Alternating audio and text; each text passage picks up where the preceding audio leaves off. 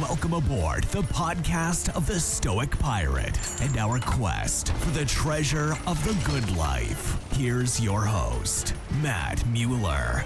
Hua, liebe Piraten, Philosophen, Ketzer, Denker und Humanisten. Herzlich willkommen auf dem Schiff des stoischen Piraten und auf unserer Suche nach dem Schatz des guten Lebens. Mein Name ist Matt und ich bin der Gastgeber des Podcasts, der stoische Pirat. Ohne Meinungsfreiheit gibt es keine moderne Welt, nur eine barbarische. Das sagt der chinesische Künstler Ai Weiwei. In dieser 93. Folge des Podcasts Der Stoische Pirat spreche ich über die Rede und Meinungsfreiheit und darüber, dass diese meiner Meinung nach in Gefahr ist. Wenn Sie das Transkript dieser Folge oder auch aller anderen 92 Folgen nachlesen wollt, dann besuchen Sie meine Webseite www.müllermatthias.ch. Müller mit UE und Matthias mit einem T und H geschrieben. In Irland wird gerade über ein neues Gesetz diskutiert, mit welchem Hate Speech bekämpft werden soll. Solche Gesetze sind nichts Neues. In vielen Ländern ist die Thematik der sogenannten Hassreden Teil des aktuellen politischen Diskurses. Einige Länder haben bereits diesbezügliche Gesetze eingeführt. Das Schweizer Strafgesetz verbietet Hassrede hauptsächlich aufgrund der Rasse, der Ethnie, der Religion oder der sexuellen Orientierung. Wer eine Person in diesem Zusammenhang öffentlich herabsetzt oder diskriminiert und dabei gegen die Menschenwürde verstößt, wird mit Freiheitsstrafe bis zu drei Jahren oder Geldstrafe sanktioniert. Die Tat wird von Amts wegen verfolgt, also auch ohne, dass die betroffene Person es verlangt.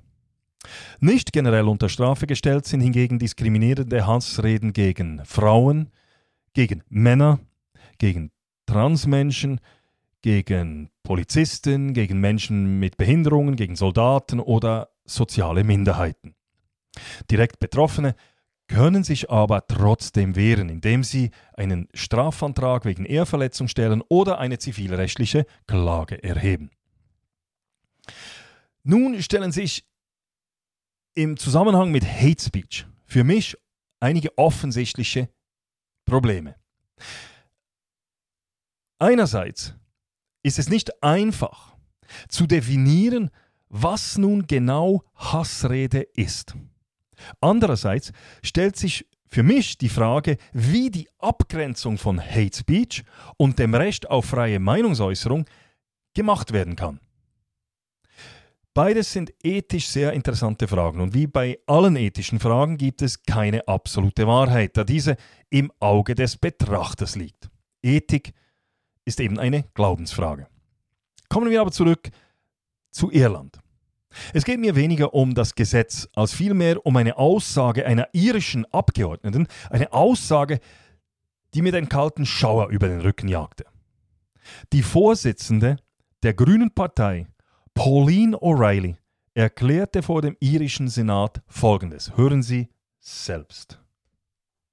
When you think about it, all law all legislation is about the restriction of freedom. That's exactly what we're doing here is we are restricting freedom, but we're doing it for the common good. You will see throughout our constitution, yes, you have rights, but they are restricted for the common good.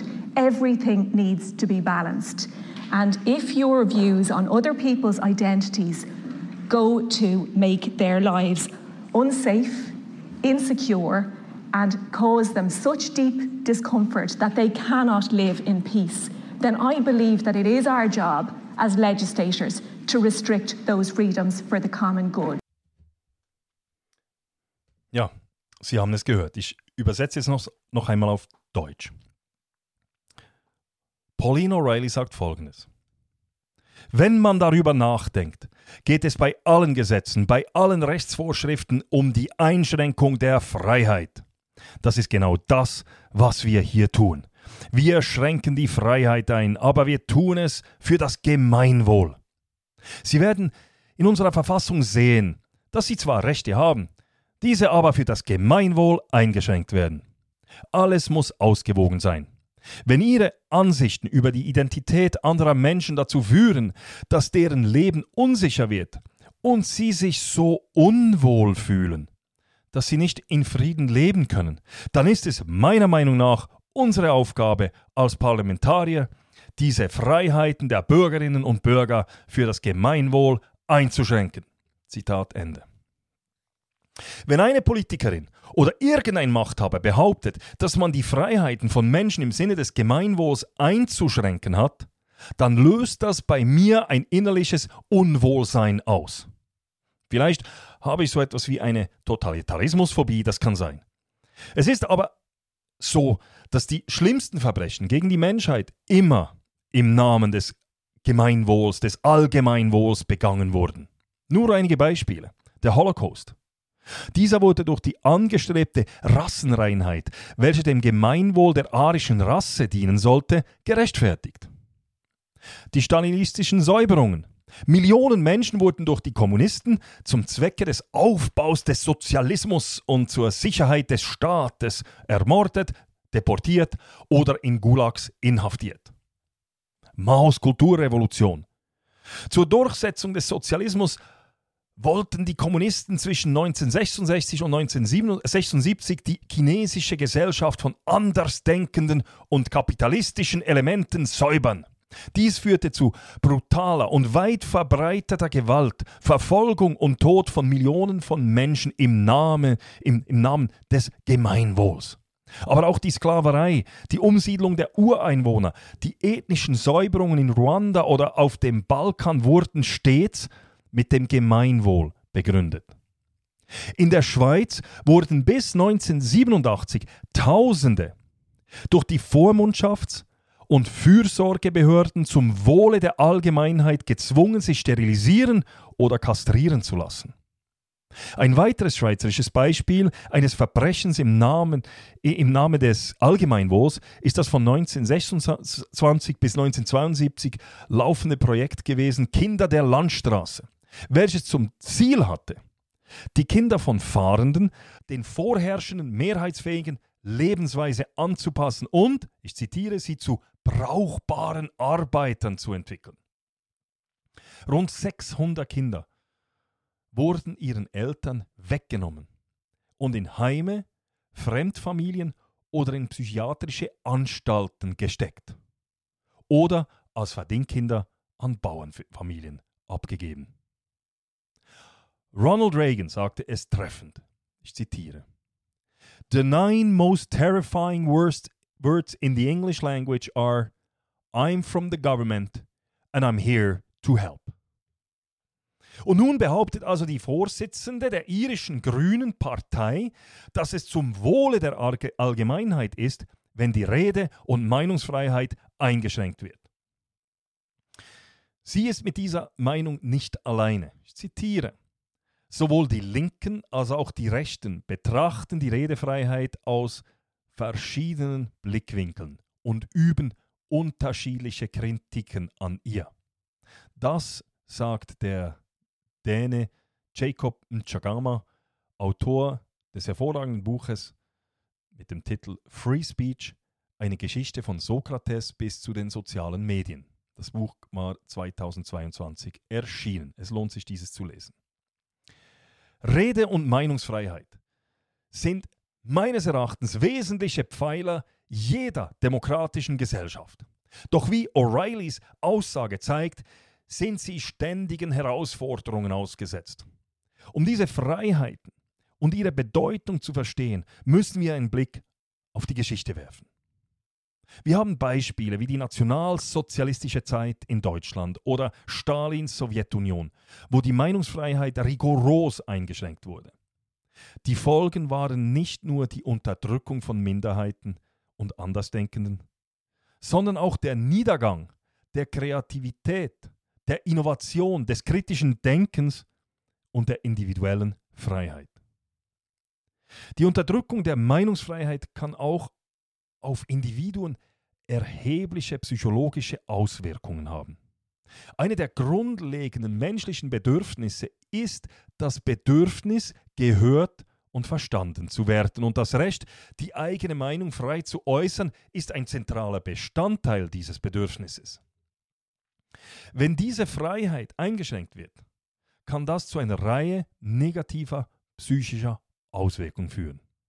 Nämlich erstens Stress und Angst. Das ständige Leben in einer Gesellschaft, in der die Meinungsfreiheit unterdrückt wird, kann erheblichen Stress und Angst verursachen. Die Angst, wegen seiner Ansichten verfolgt oder bestraft zu werden, kann einen ständigen psychischen Druck erzeugen. Zweitens, Unterdrückung von Gefühlen. Menschen, die ihre Meinung nicht frei äußern können, können sich dazu gezwungen fühlen, ihre wahren Gefühle zu unterdrücken. Dies wiederum führt zu Isolation, Frustration und Entfremdung. Drittens, niedriges Selbstwertgefühl. Wenn Menschen das Gefühl haben, dass ihre Meinung nicht zählt oder dass sie dafür bestraft werden könnten, ihre Meinung zu äußern, dann führt das zu einem geringeren Selbstwertgefühl. Viertens, Mangel an Authentizität. Die Unfähigkeit, seine Meinung frei zu äußern, kann Menschen daran hindern, authentisch zu leben. Dies wiederum führt zu Unzufriedenheit und zu innerer Unruhe. Und fünftens, Depressionen. Langfristig kann die Unterdrückung der Meinungsfreiheit zu Gefühlen der Hoffnungslosigkeit und somit zu Depressionen führen. Der Mangel an Kontrolle über die eigenen Gedanken und Meinungen kann das Gefühl erzeugen, in einer aussichtslosen Situation gefangen zu sein. Strangulation durch Regulation, wie es die Piraten sagten. Freie Meinungsäußerung sollte natürlich, und das ist für mich selbstverständlich, nicht ohne Respekt und Anstand sein.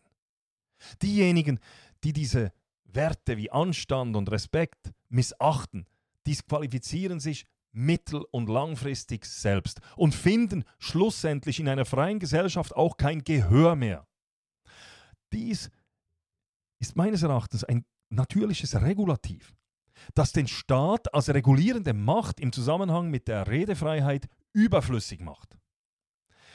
Historische Beispiele wie die kulturelle Revolution in China oder die Zeit der Apartheid in Südafrika zeigen, dass staatliche Zensur zu Unterdrückung, Frustration, Hass und schlussendlich immer auch zu Gewalt führt.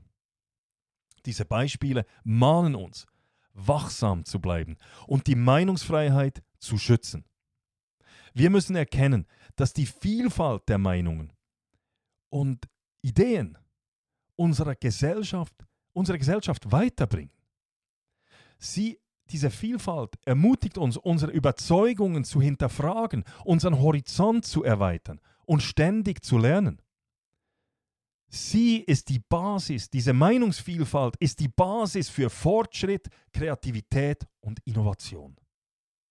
Meine Damen und Herren, ich fordere Sie auf, sich für die Meinungsfreiheit einzusetzen und andere Meinungen zu akzeptieren, auch wenn sie von unseren eigenen abweichen und auch wenn sie manchmal bei uns unangenehme Gefühle auslösen.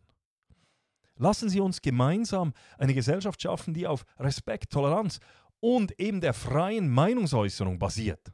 Lassen Sie uns daran arbeiten, Diskurse zu führen, die nicht von Wut, Hass oder Angst angetrieben sind, sondern von der Erkenntnis, dass wir nur durch die Vielfalt und gegenseitigen Respekt wachsen können.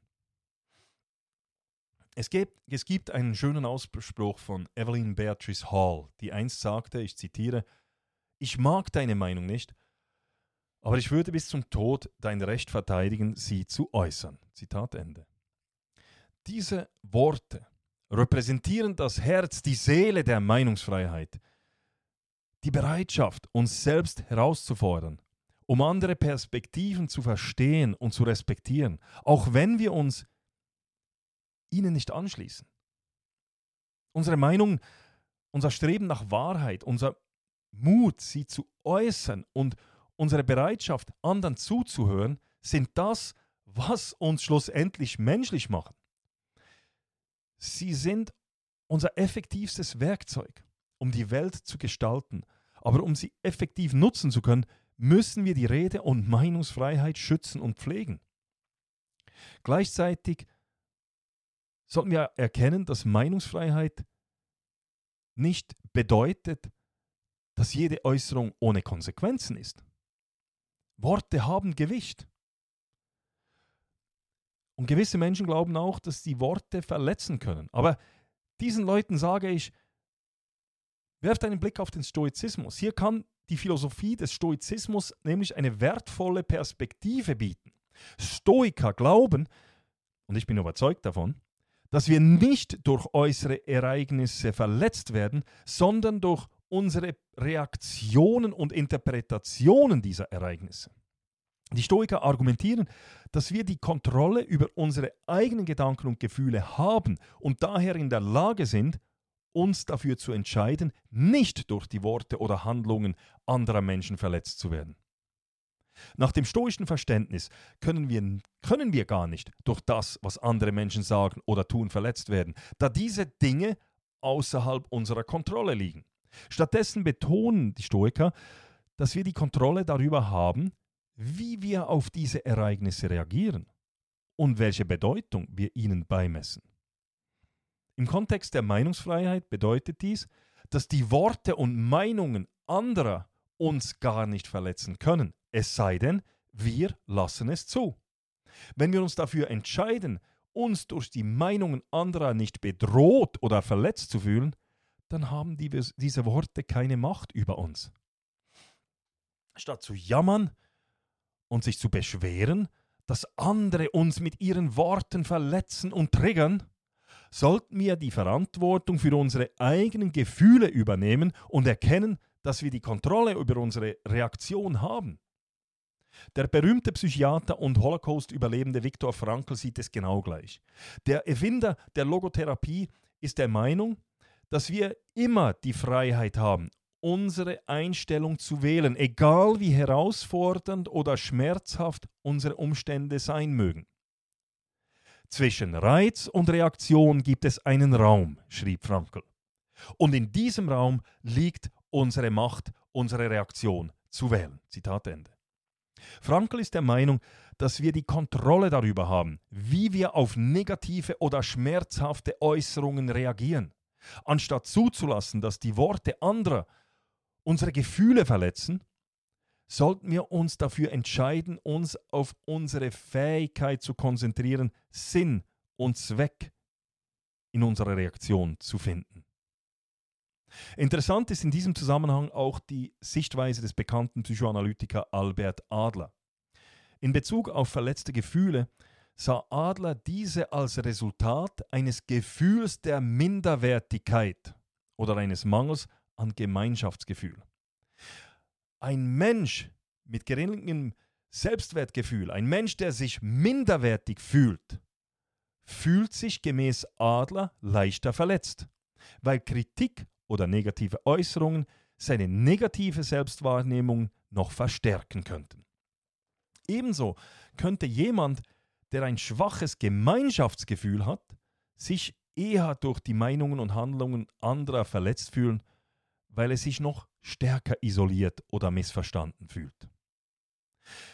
Die Meinungsfreiheit einzuschränken, nur weil von den eigenen Standpunkten abweichende Meinungen uns unwohl fühlen lassen, ist der völlig falsche Weg. Vielmehr sollten wir in unserer Gesellschaft die tolerante Auseinandersetzung mit Meinung, Meinungen fördern. Gleichzeitig sollten wir den Menschen helfen, dass sie ein starkes Selbstwertgefühl bekommen und sich nicht wegen jeder Kleinigkeit oder jeder abweichenden Meinung, irgendeinem Wort oder einem Bild sich getriggert fühlen und die Fassung verlieren.